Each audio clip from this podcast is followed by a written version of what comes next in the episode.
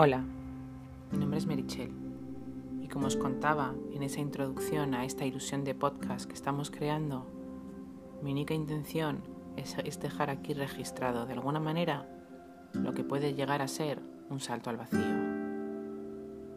Como os decía, me llamo Merichel. Vivo en el sur de España, en Almería, y llevo más de 20 años trabajando en una entidad bancaria. Cuando entré a trabajar aquí, entré con toda la ilusión del mundo. Realmente era un trabajo que me apetecía, que me ilusionaba. Yo había estudiado Derecho, que no tenía mucho que ver con el mundo de la banca, pero es verdad que lo estudié por aquello de que tenía muchas salidas. Mi propósito inicial no era ese, era estudiar una carrera que fuera más de humanidades, historia del arte, filología hispánica, pero las circunstancias y esos parámetros mentales con los que crecemos casi sin darnos cuenta hicieron que al final decidiera estudiar derecho. Era una carrera que en principio no me gustaba en exceso, pero tampoco me disgustaba. Y con eso satisfacía algunas otras ilusiones, no solo mías, sino también de la gente que me rodeaba. Terminé la carrera y me puse a buscar trabajo. Con relativa facilidad encontré un primer empleo en la regencia tributaria. Luego trabajé un tiempo en un tema de telefónica y rápidamente me llamaron de dos entidades bancarias. El, propósito que yo tenía ya entonces era venirme a Almería.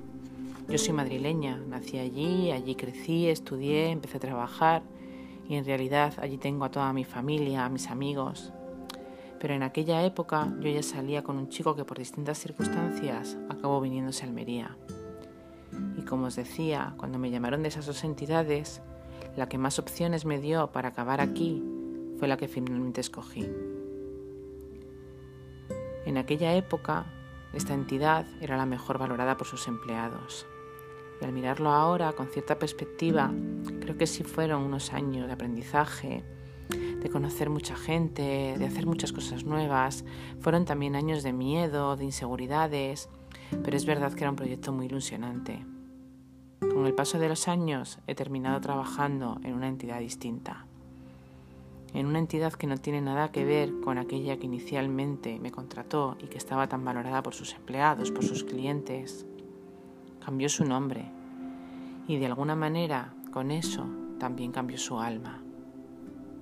Alma Andreu, no sé si la conoceréis, tiene un podcast con su nombre artístico, La Forte, y empieza todos sus programas con una cabecera en la que explica que ese artículo determinado la es el que le da esencia y personalidad a cualquier cosa o a cualquier persona.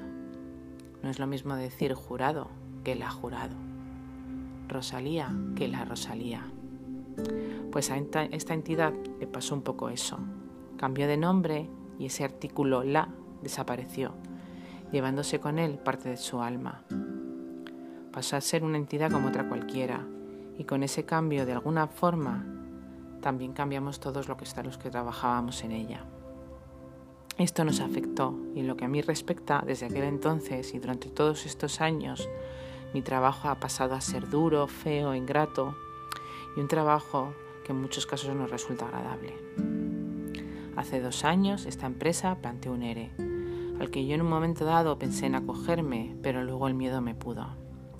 Todas esas creencias limitantes que nos hemos ido creando a lo largo de la vida pudieron más y yo no me acogí a ese ERE.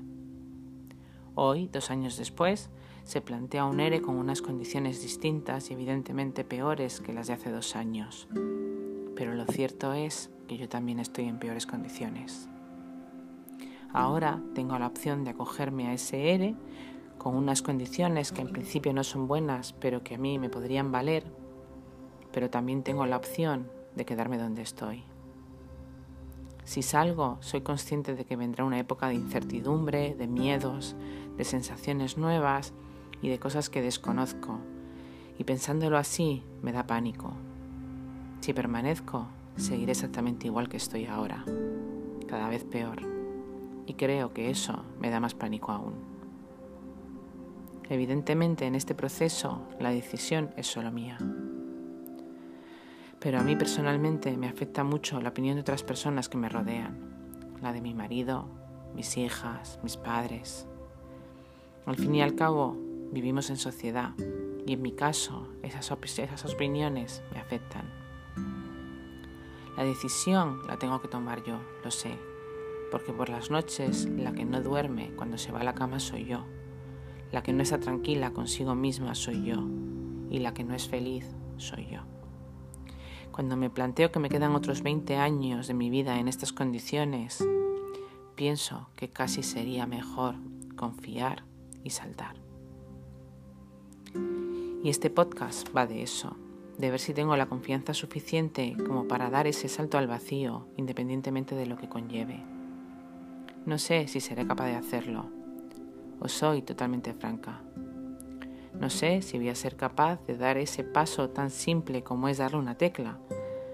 Pero si soy capaz de darle a esa tecla y de iniciar este viaje, me apetece compartirlo. Quiero hacerlo porque quiero pensar que en algún momento, en algún otro lugar, habrá alguien que se encuentre en esta misma situación. Yo no tengo un plan B establecido. Si lo tuviera, me hubiera ido hace dos años. No habría esperado a este momento para decidirlo. Tengo una buena amiga que dice que aunque yo lo vea como un salto al vacío, en realidad es un salto a un mundo lleno de infinitas posibilidades. No sé qué va a salir de esto, pero si te interesa, si estás en una situación similar, si no sabes si saltar o permanecer quieto, que también es una opción, cuando eliges no saltar y mantenerte donde estás, también estás eligiendo. La cuestión es hacerlo de forma consciente y no sometido a miedos que nos limitan. Como te decía, yo no tengo ese plan B, pero sí hay muchas opciones de plan B. Así que si quieres acompañarme en este viaje, que tal vez no será apasionante, pero seguro que resulta motivador. Si de alguna forma este viaje se da, por difícil que sea, aquí estoy para contarlo. Me llamo Merichel y esta es mi historia.